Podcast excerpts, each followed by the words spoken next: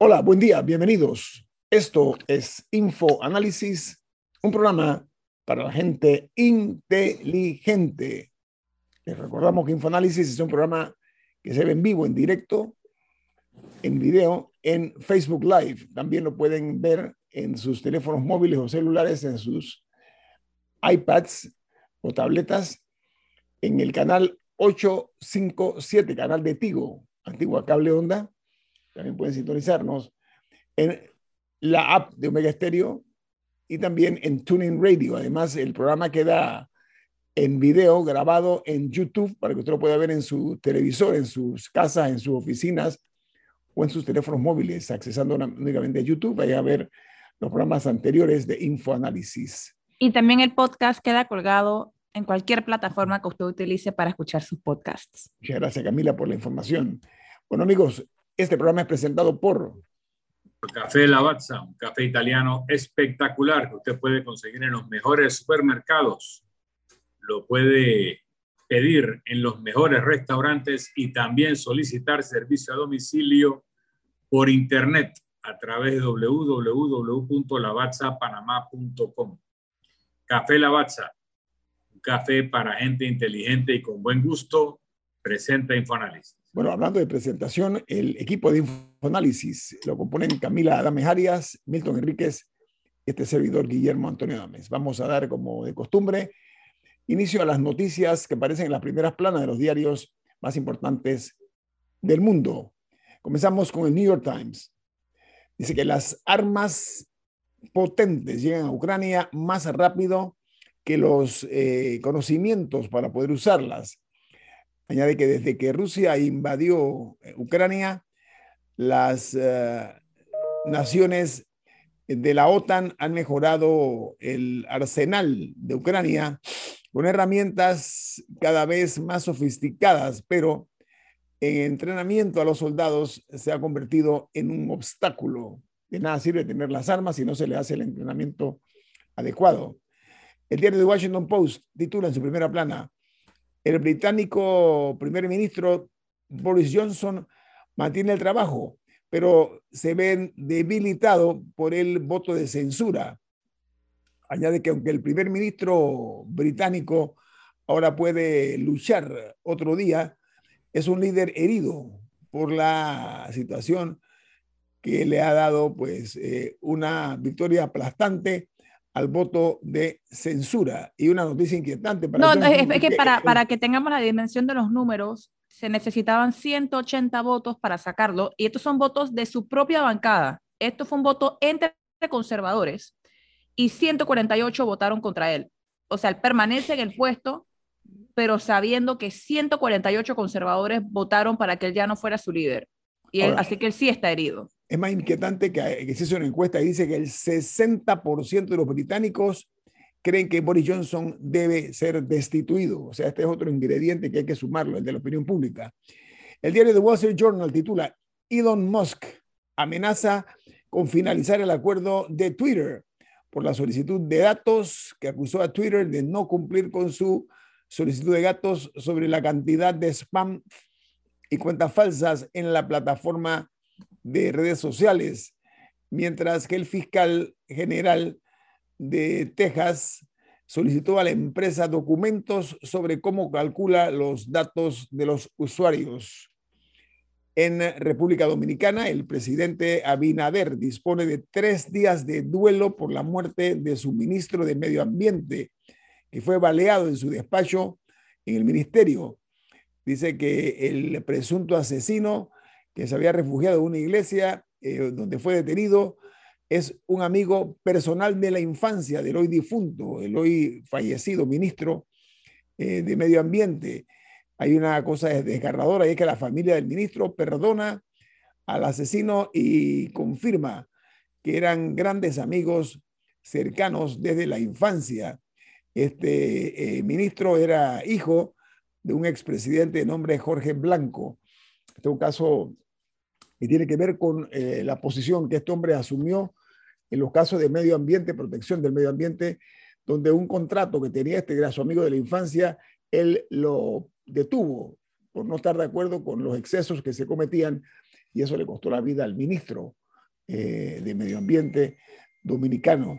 Lo, de, lo grave es que se trata de un amigo de la infancia el que lo eh, asesinó, precisamente por no permitirle eh, una serie de, peticiones que él hacía para sacar ventaja de los contratos bueno, es que, de, minería, de contratos de minería. Es que más que por ser un amigo, es un recordatorio de que en América Latina sí matan a gente por temas relacionados al ambiente. ¿no? Y, todos los intereses que estaba tocando. Él había ah, pisado muchos callos, este ministro. Sí, por eso, pero es un recordatorio de que en América Latina eh, usualmente son dirigentes. Eh, llama, lo diferente que fuera una figura de autoridad, que fuera un ministro, pero en América Latina matan por temas relacionados al ambiente. Así, oiga, en Bolivia, la fiscalía pide 15 años de prisión para la expresidenta Janine Áñez, acusada de resoluciones contrarias a la constitución del país e incumplimiento de sus deberes por el periodo eh, en que ella se autoproclamó presidenta del Ejecutivo en Bolivia. Esta mujer le ha dado de todo, ha, dicho que está enferma de A, de B más C, pero ha sido inclemente la fiscalía en este caso.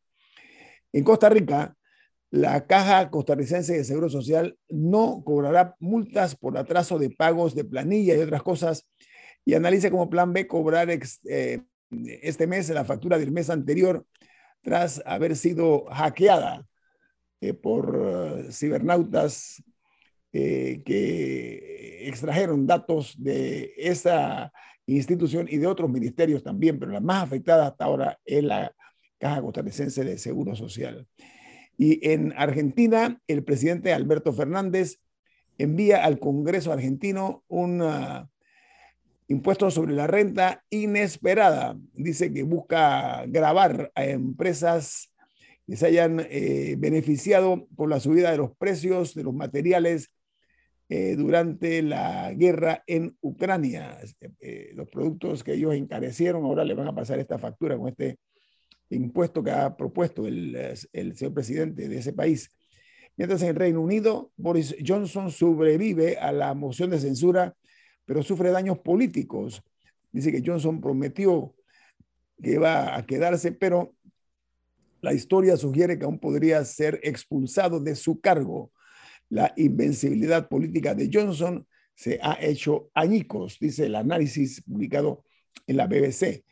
Y en eh, El Salvador dice que eh, más de 100 personas han desaparecido en taxis en los últimos tres años. Personas que montan taxis o Ubers han desaparecido. Imagínense ustedes, son 102 desaparecidos de acuerdo a la Policía Nacional, donde consta que desaparecieron estas personas mientras se movilizaban en un taxi o también eh, en transporte privado contratado mediante las plataformas digitales. Estos entre enero de 2019 y abril 28 del año 2022. Es un exabrupto, eso es un escándalo de grandes proporciones, cuando no hay confianza ya en el servicio de transporte eh, de taxis y Ubers. Por otra parte, en eh, Chile, el presidente Gabriel Boric, en reunión con el primer ministro de Canadá, Justin Trudeau, logra unos acuerdos en materia de medio ambiente y también eh, dice que eh, va a, tratar un tema relacionados a la equidad de género, al empoderamiento de las mujeres y sobre la política de endurecimiento, sobre todo contra el control de armas, eh, que tiene Canadá tomado medidas muy duras. la nota añade que el presidente Boris dejó que se, perdón, dijo excluir a Venezuela, Nicaragua y Cuba de la Cumbre de las Américas es un error grave y algo simpático. El presidente Boris dio muestras de habilidad. Platicó con el primer ministro eh, Trudeau en inglés, francés y en español. Tres idiomas utilizaron en la conversación, según constan los videos. En Guatemala, un representante de la empresa colombiana Edentec declaró en contra del exministro de Energía y Minas, que está siendo buscando, buscado por vínculos en el caso de corrupción. ¿Por qué razón? Porque en el testimonio consta que entregó este empresario colombiano más de 29 millones de quetzales a través de empresas que eran del ministro. supuestamente el dinero era, dice el ministro, para hacer obras de carácter social en áreas donde se ejecutaban los proyectos eléctricos. Este exministro está a la huida, está, está huyendo. Y en Colombia, presuntos asesinos del fiscal paraguayo Marcelo Pecci fueron capturados en Medellín. Se encuentran en una cárcel de máxima seguridad los cuatro imputados, de los cuales ya, como dije, cuatro aceptaron los cargos. Y el cerebro del crimen del fiscal eh, Pecci es un ex militar colombiano. Dice que le fueron imputados, además de los cargos, se le incautaron eh, una pistola 9 milímetros y 6, mil, perdón, y 6 millones 450 mil pesos colombianos. Debe ser el pago por la recompensa de haber asesinado en Cartagena de Indias a este alto funcionario de la justicia paraguaya que estaba combatiendo el crimen organizado y el narcotráfico. En Nicaragua, el Ministerio de Fomento, Industrias y Comercio anuncia que Nicaragua eh, prevé firmar un TLC con China a más tardar en el año 2023. Y eh, una noticia para los fanáticos del fútbol. Dan a conocer los 10 jugadores de fútbol más caros del planeta. El número uno se llama Kylian Mbappé, que es del PSG, gana 205.6 millones de dólares anualmente. Les sigue eh, Vinicius, Junior, Vinicius de Real Madrid con 185.3 millones. Este, este, muchacho es casi como un adolescente, jovencito, ganándose, imagínense ustedes, el puesto número dos como el mejor pagado.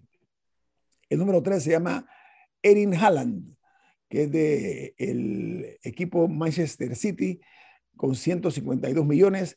Le sigue Pedro González del Barcelona con 135.1 millones. Después Jude Bellingham del Borussia Dortmund con 133.7. Luego Phil Faden del Manchester City con 124 millones. Eh, luego Frankie de Jong del Barcelona con 112.5 millones. Luis Díaz, el colombiano, la sensación eh, del eh, equipo del, Manchester City con 180, perdón, 104.6 y después Fernando Torres, que es del Barcelona con 100.95 millones de dólares. Así que, perdón, Luis Díaz es del Liverpool, disculpen, el que es de, eh, Rubén Díaz es el que es del Manchester City. El, eh, en Perú ayer 128 casos positivos de COVID-19 alarman a la población porque ven un crecimiento en la cantidad de casos de COVID que ya llegan en Perú a 3.585.381 casos de la COVID y ayer se registraron además un total de seis fallecimientos para sumar ya 213.259 los muertos por la COVID-19. Ese país ha vacunado a 27.396.000 eh, ciudadanos con la vacuna anti-COVID. Aquí termino con las notas internacionales. Camila, tenemos un minuto. Sí, nada para comentar, para que vayamos viendo un poco efectos eh, del cambio climático o de eventos climáticos. En Australia, KFC ha tenido que reemplazar eh, sus productos que, tenían lechuga, han tenido que reemplazarlo por repollo, porque debido a una gran cantidad de inundaciones y, otros, otros eventos climáticos que han sucedido, eh, han tenido una, una escasez de, lechuga al punto que hay lechugas que están costando 10 dólares eh, por, por la escasez. Así que, y aparentemente no es la primera vez que han tenido que ir reemplazando eh, ciertos productos por, por escasez. Así que hasta la vida cotidiana se puede ver impactada por, por el cambio climático. El problema es que algunos líderes del mundo le están dando la espalda a un hecho real, puntual, eh, que es el cambio climático. Viene más aquí en Info Análisis. Este es un programa para la gente inteligente. Don Milton, ¿cuál es el mensaje que tiene usted para los oyentes? En Banco Aliado te acompañan en tu crecimiento financiero. Ahorra con tu cuenta Más Plus, mejorando el rendimiento de tus depósitos. Banco Aliado, tu aliado en todo momento. Puedes visitar la página web de Banco Aliado en www.bancoaliado.com y también puedes seguir a Banco Aliado en las redes sociales como arroba Banco Aliado. Banco Aliado tu aliado en todo momento.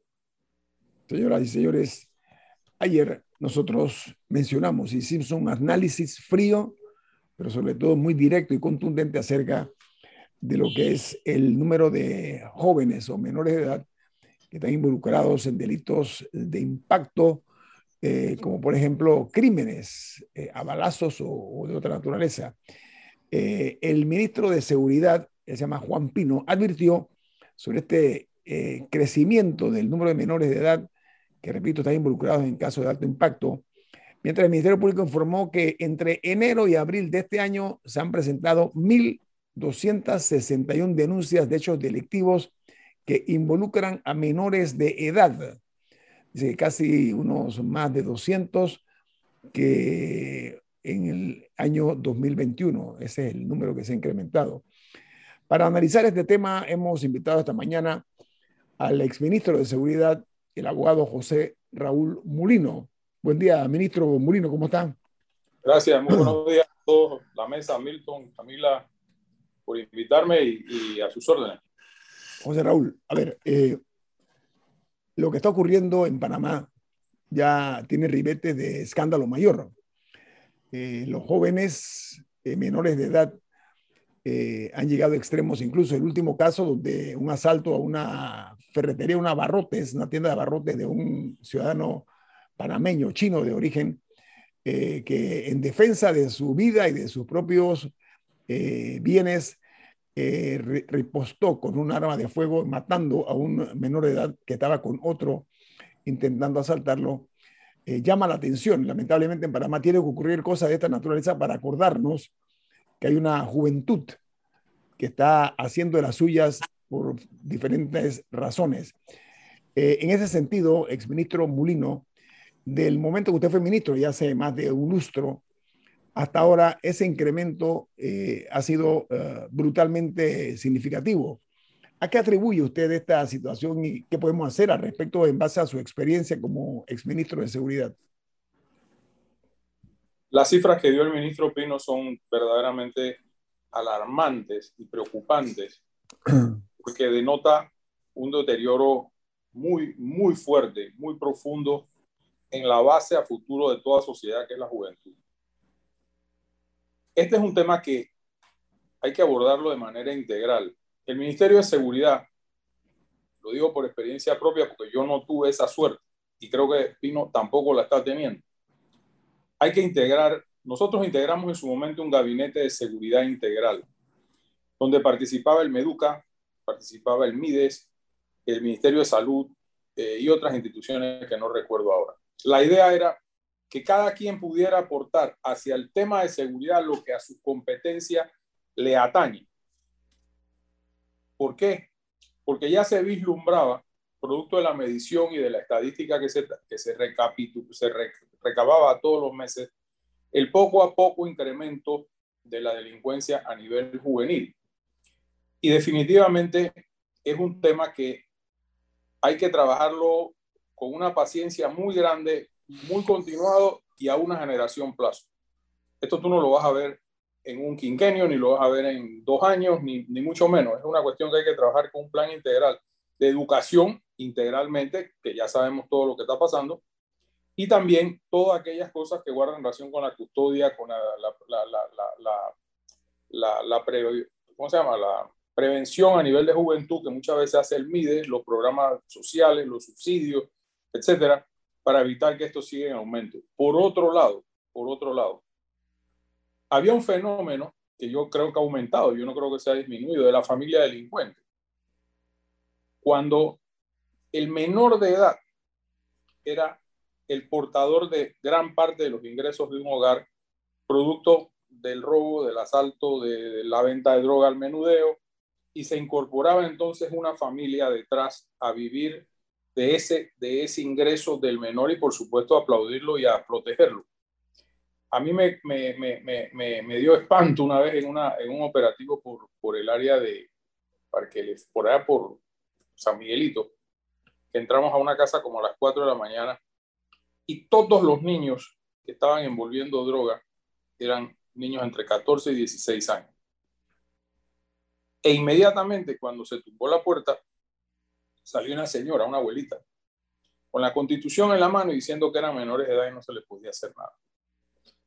Creo que esto se corrigió en parte, pero muy, muy, muy, muy poco cuando se elevó. Acuérdense que hasta el año 2009, 2010, el menor de edad era inimputable. Entonces se subió de 12 a 14 años. Me dieron palo graneado, porque yo fui el que llevé como ministro de gobierno en su momento el aumento de la edad, porque se preveía ya de que se está usando al menor de edad hasta de sicariato, hasta para sicariato. Y nada les pasaba, o sea, matabas o robabas o hacías lo que fuera, y el menor de edad era inimputable y ni a los juzgados de menores iba a dar. Yo creo que eso se quedó corto. Si se juzgan cuando, cuando lleguen allá con la rigurosidad de un mayor de edad, pero no, no tiene la eficacia que eso, que eso produce. Yo creo que el país, lo que estamos viendo, eh, Ñito y amigos de la mesa, Milton y Camila, el país no puede ir mejor que lo que el sistema jurídico político permite. Esto llegó donde tenía que llegar. O sea, así como ayer te escuché muy, muy atinadamente hablando de la justicia, tema que, es recurrente en la mesa. Eh, bueno, esto, esto de la delincuencia igualmente, que ahora, presumo yo, no tengo, yo no manejo ya estadísticas de ningún tipo, sino conversaciones aisladas de comunidades importantes, tanto activas como activas de la Policía Nacional y otros estamentos, producto de la enorme cantidad de dinero de droga que está dando vuelta en las calles. Eso sí es un factor de intranquilidad eh, preocupante porque, oye, nada más en el fin de semana vimos la barbaridad de droga que se agarró por allá en Coclé y no sé qué otro lugar más, en Colón, creo. Entre las dos eran casi dos toneladas de droga. Ya eso es común, ya eso no se alarma. Nadie se alarma porque cojan una o dos toneladas de droga y no tomamos en cuenta lo que esa droga va dejando detrás de sí, que es la plata para la cooperación y el pago en especie para que se cobren de ahí las distintas pandillas que cooperan con ellos. Entonces, yo creo que el tema de los menores de edad es una pata de la mesa que hay que verla integralmente con toda la mesa. De lo contrario, los ministros de seguridad seguirán eh, reportando estadísticas y ellos no son salvadores de alma. El ministro Moreno, usted habla de estadísticas. Yo creo mucho en eso. ¿ah? Claro, claro. Eh, sobre la base aquella de que lo que no se mide no existe. Y se ha medido y existe el hecho de que en Panamá existen 178 pandillas, entre las cuales eh, hay un número importante de menores de edad. Eh, se está investigando en este momento a un total de 31 pandillas por homicidio, delito de homicidio, robo y extorsión. 31 de 178 es un buen inicio, un buen intento. ¿Qué posibilidad tiene de que eso fructifique, en su opinión, ministro Molino? Voluntad. Yo creo que esto, esto guarda relación con la voluntad de las autoridades investigadoras de llevarlas a su feliz término. Yo, siento que es importante que la comunidad se sienta protegida en el sistema de justicia. Yo te aseguro a ti que el, asiático que fue eh, tratado de, de, robar y que mató al, al, menor, no le quedó otra. Era él o yo. Estaba, el muchacho estaba armado, eh, ministro sí, sí, se ve clarito, se ve clarito en el video. y yo creo que lo que no, a lo que no podemos llegar es que todo el mundo cargue una pistola en el cinto o en el vehículo, o entonces sí nos vamos a dar. Yo creo que eso debiera evitarse, pero estamos llegando al punto en que cada persona que tiene un supermercado de estos, un chinito, como le decimos en las áreas apartadas, o no tan apartadas, pues por donde fue eso no es un área apartada, pero sí un área roja, va a tener que cuidarse por su propia cuenta, porque además el costo de la seguridad privada es altísimo y esos negocios yo no creo que den para pagar mil, dos mil dólares mensuales por tener un guardia de seguridad parado ahí. Sin embargo, es un tema que, que se tiene que abordar integralmente. De lo contrario, es, es, como tirar tiros al aire. A veces pega uno, a veces no, pero ahí estamos. ¿no? A regreso, Camila tiene una pregunta para usted, exministro Mulino. José Rol Mulino, esta mañana aquí en Info Análisis, analizando algo que debe preocuparnos a todos, y es cómo los jóvenes, la juventud de este país se ha ido perdiendo de, poco a mucho y no se ven en el horizonte resultados que vayan a mitigar o a amainar la lluvia de casos de crímenes que involucran a menores de edad. Viene más aquí en Info Análisis. Este es un programa para la gente inteligente. Don Milton. Los accidentes no avisan, Mejor asegúrate con aseguradora Ancon. Seguro te responde.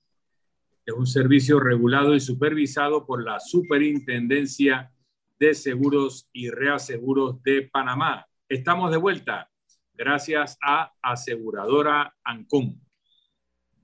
Oiga, Milton, eh, tiene usted un mensaje también, ¿no?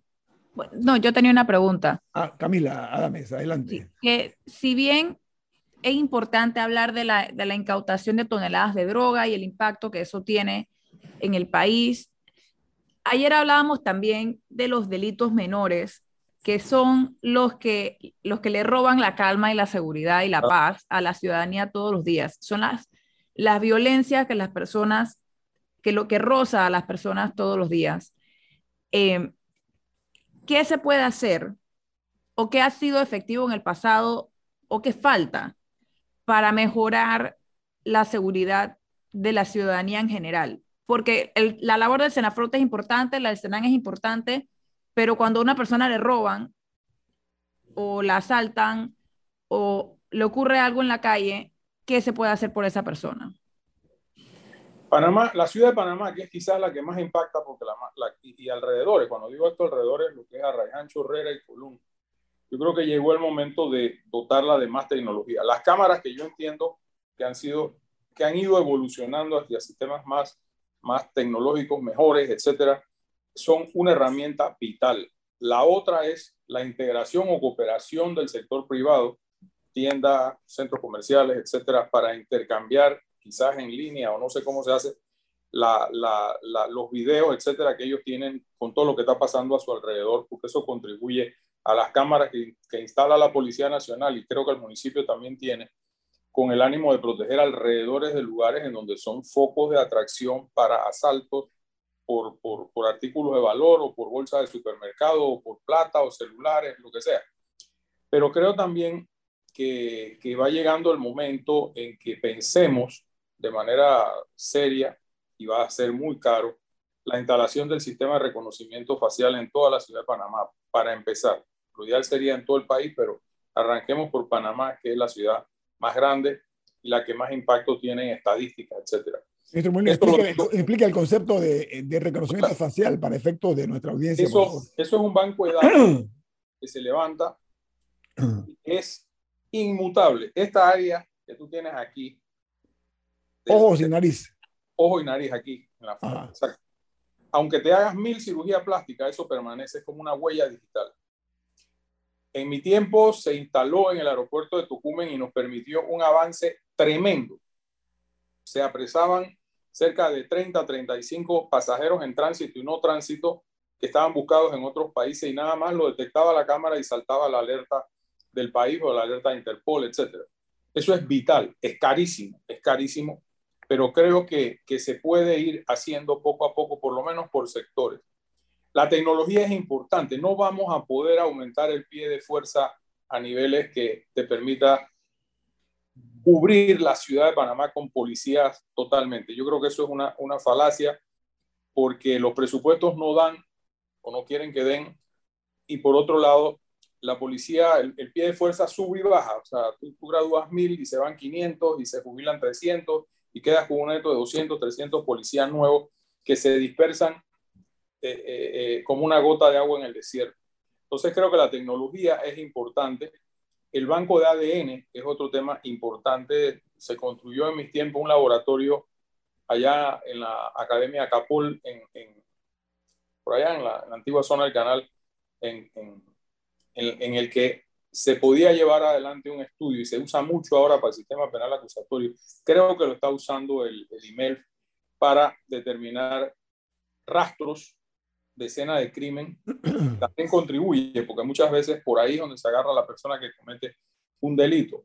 Y creo que es la tecnología. Yo no veo otra, pero una tecnología bien asesorada. No es comprar sistemas por comprar sistemas, sino así como han encontrado cámaras que te pueden proveer de información en tiempo real y centros de monitoreo en donde hay una unidad de la policía viendo cámaras y saber que están asaltando en una moto a fulano tal en una gasolinera, entonces eso se puede hacer el, el, el, el, seguimiento a las placas de los autos en los códigos de barra, en los corredores, en las caritas de los corredores.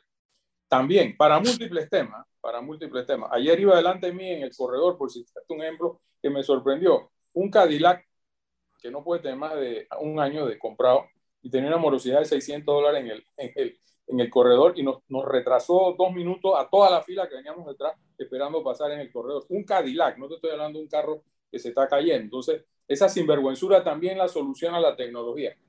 Pero volviendo al tema que nos ocupa, yo siento que es un, es un factor de tecnología por un lado y aligerar un poco los procesos de justicia. Los procesos de justicia de menores a veces son un poquito accidentados. Abogado Molino, lo que dice usted es tan real que en el caso del crimen del eh, fiscal eh, Pesci en ah, sí. Colombia, las cámaras de seguridad del hotel, ¿ok? Registraron a los asesinos cuando entraban, cuando salían, etcétera, tranquilos como si fuera una lechuga, y ahí lograron detectarlo y por eso lo, han capturado por las cámaras de seguridad. Creo que estoy muy de acuerdo con usted con la inversión que tiene que hacer el Estado, incluso en esas cámaras de reconocimiento facial. Aunque sí tiene que haber, sí tiene que haber un control sobre quién tiene acceso a eso ah, para, que, para que no sea para que no sea utilizado para otros fines. Ok, bien. Hay otro tema con relación a la juventud, eh, ministro Molino es eh, la realidad del, primero, la prevención de la delincuencia juvenil. La prevención es importante. Pero hay otras realidades que son eh, realmente aterradoras y el abandono escolar. ¿Cómo incide el abandono escolar en este tema de la delincuencia juvenil? Y eh, evidencias científicas en las políticas actuales que se manejan en las familias convencionales, ¿no? ¿Usted qué opina de eso, exministro Molino? Es un factor también. Yo no, no, no estoy actualizado, lo reconozco en este tema, lo que está haciendo el Ministerio de Educación, sí es que está haciendo para prevenir. En gran medida la beca universal y este tipo de cosas se hicieron pensando en hacer que los muchachos no salieran de la escuela para ir a trabajar, entiéndase para el bien o para el mal. Pero no sé si en la, en la realidad eso está pasando y cómo se está controlando ese, ese subsidio de la beca universal para evitar que los niños sigan en la escuela y los profesores sigan custodiando a ese niño por lo menos 6, 7 horas al día mientras están allí y que no se estén dedicando a la mala vida. ¿no? Por otro lado, eh, el concepto de familia, yo, creo que, está muy, muy deteriorado en, en, de ciertos estratos hacia abajo, en donde se tiene que plantear una política de Estado.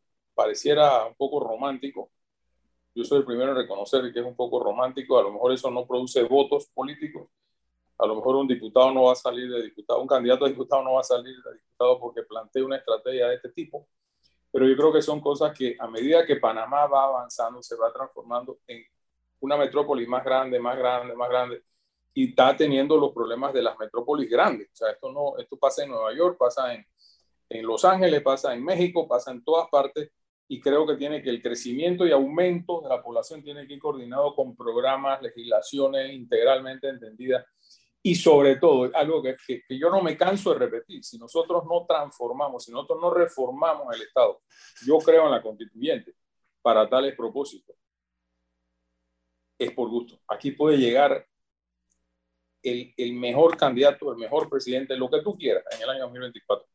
Este país no lo compone nadie como está con el sistema que tiene, es imposible, imposible que esto funcione.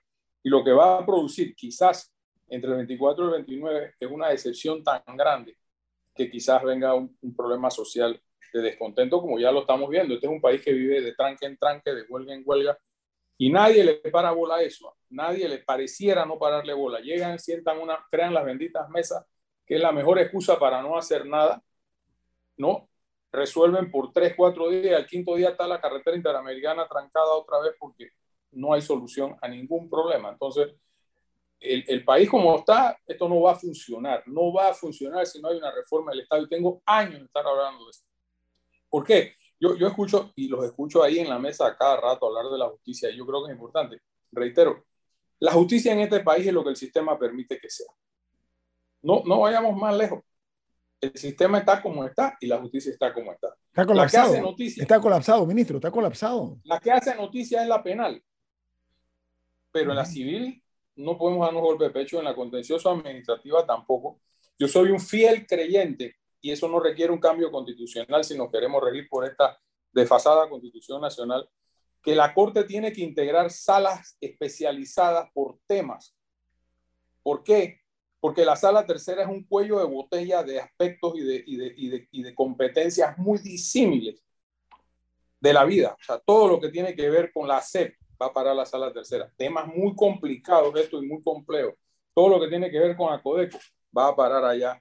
Lo que tiene que ver con, con los problemas de televisoras, de señales, esto va a parar allá. Entonces, esos tres, esos tres magistrados o magistradas no dan para más. Y tampoco estudiaron todas esas cosas en la, en, la, en, la, en la escuela ni en la universidad. Y se tienen que establecer dos o tres salas más en la corte. No estoy hablando de espacio para nombrar magistrados, pero tienen que establecerse salas en la corte por temas específicos para ir descargando las salas que ya no dan para más. Es imposible que un proceso civil aquí dure 15 años. Por eso es que la, la, la, las entidades que relacionan, que, se, que regulan los arbitrajes comerciales en este momento están tomando un auge tremendo.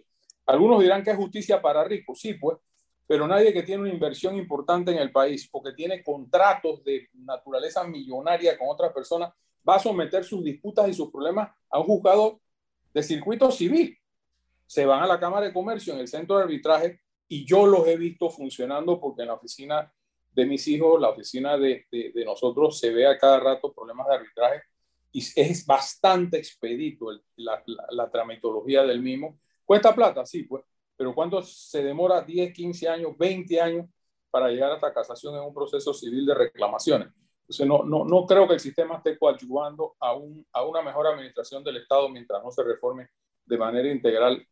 Y yo siento que es la, constitución, la, constitu, la constituyente, perdón, la única vía porque no va a haber voluntad política, ni en esta asamblea, ni en la que elijamos, que no va a ser distinta a la que tenemos, como esta no es distinta a la que tuvimos en el quinquenio pasado, para hacer ningún cambio que cercene manos ni pies. Eso, eso es iluso pensarlo en la deformación política que tiene la asamblea actualmente y que es culpa también del sistema que se ha ido erosionando y que está produciendo lo, lo que tenemos, porque ya, ya yo no sé ni qué más va a pasar.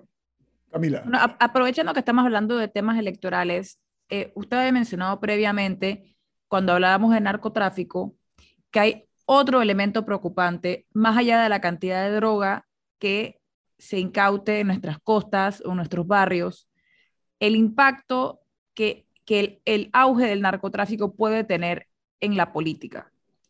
¿Qué se debe hacer para evitar porque las denuncias de narcopolítica las vengo escuchando desde hace años. El presidente Varela en particular lo dijo varias veces y nunca lo vi, nunca lo vi presentar eh, una denuncia. O sea, ¿qué, qué, ¿qué vamos a hacer con la narcopolítica? Bueno, ese tema de la narcopolítica la vamos a, ampliar en el próximo gran tema, ministro eh, Molino, porque realmente es correcto, ese es un gran tema que debe preocuparnos a todos. A propósito, la narcopolítica es uno de los eh, principales eh, eh, cánceres que hay en la sociedad latinoamericana y también en Europa.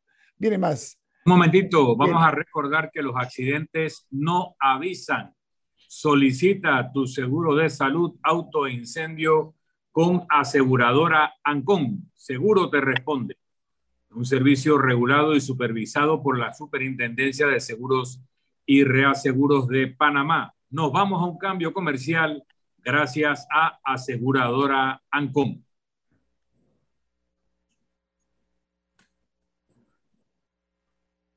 Bueno amigos, eh, continuamos con eh, la participación del exministro de Seguridad y ex canciller de la República, el abogado José Raúl Molino. Camila hablaba acerca de la narcopolítica. Bueno, hay un expresidente de Honduras que recientemente fue llevado a los Estados Unidos extraditado precisamente por abanicar, por estimular el paso de la droga y del narcotráfico por eh, el territorio de Honduras, entre otros jefes de Estado que han sido señalados por su vínculo con supuestamente el narcotráfico. Camila, pregunte al ministro Molino, por favor. Sí, que más allá de la cantidad de droga que se incaute en los barrios o que se incaute en nuestras costas, ¿cómo está impactando eso la política y qué se puede hacer para ponerle un alto antes de que sea muy tarde? Estamos, estamos a dos años del torneo electoral del 24. Y quizás ya estamos tarde, pero todavía creo que se puede hacer si hay voluntad institucional en los partidos y en el Tribunal Electoral para revisión del tema.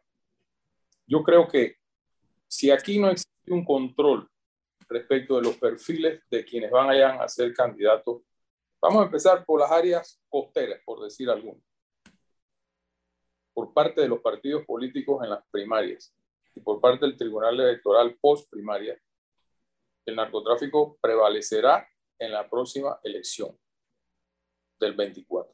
Yo no quiero ser pesimista, pero al ritmo que vamos, si estamos viendo la infiltración que ya hay a nivel institucional en la Asamblea, en los estamentos de seguridad, en el Ministerio Público y en otras entidades del Estado, ¿qué te hace pensar que no van a financiar extra subsidio a los candidatos en las áreas geográficas que a ellos les interese tener protección política para cometer su fechoría? Y creo que esto es algo supremamente delicado porque ejemplos tenemos sobre todo en Colombia, hay otros países también, mencionas Honduras, en donde un presidente aparentemente colaboró para introducir a los Estados Unidos más de 500 toneladas de droga y está preso. Hernández. Hernández y su hermano creo que enfrenta una cadena. Está detenido. Allá, detenido, hermano. También por droga, por narcotráfico.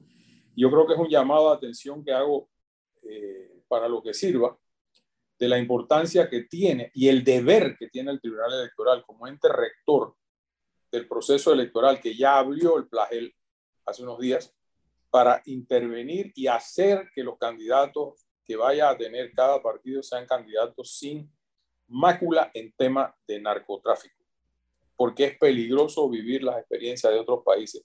Y estamos muy cerca de que eso pase porque compran poderes políticos y la única manera que tienen es para financiar candidatos, que, que, con la plata que les dan pueden ganar sin mayor problema. La política al fin y al cabo se resume en, en, en dólares y centavos respecto de los distintos circuitos y el que más tiene, más posibilidades tiene de ganar. Y el narcotráfico es experto en eso.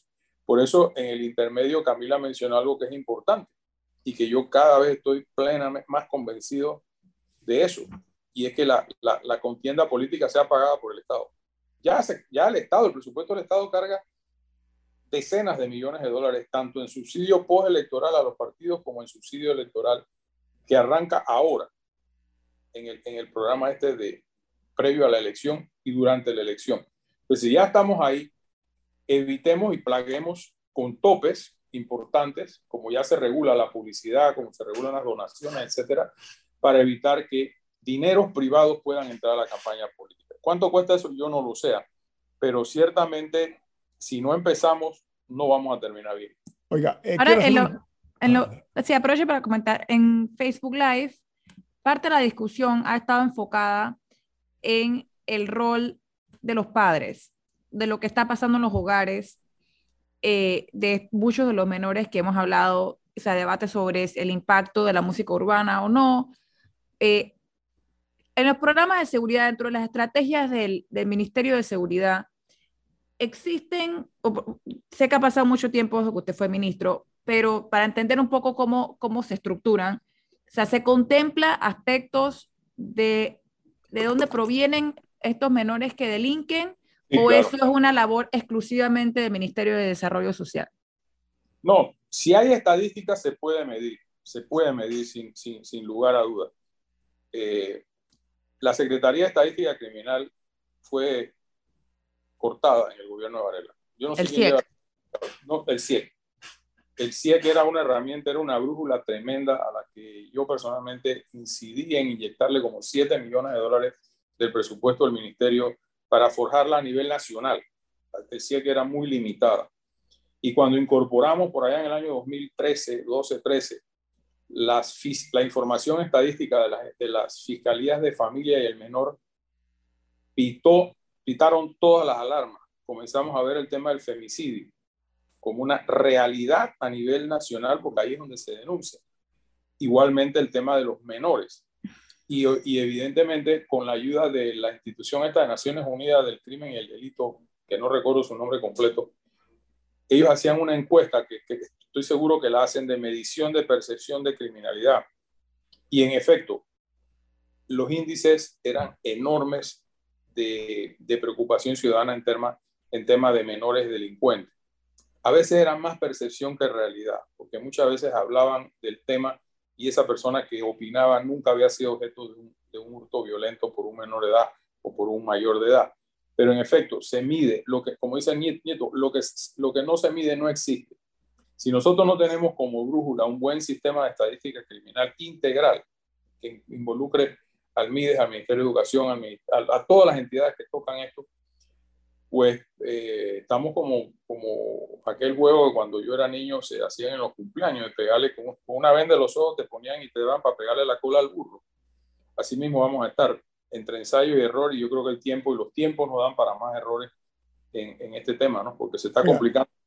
Hablando de tiempo, quisiera aprovechar, usted eh, ocupó el cargo de vicecanciller y fue canciller de la República también.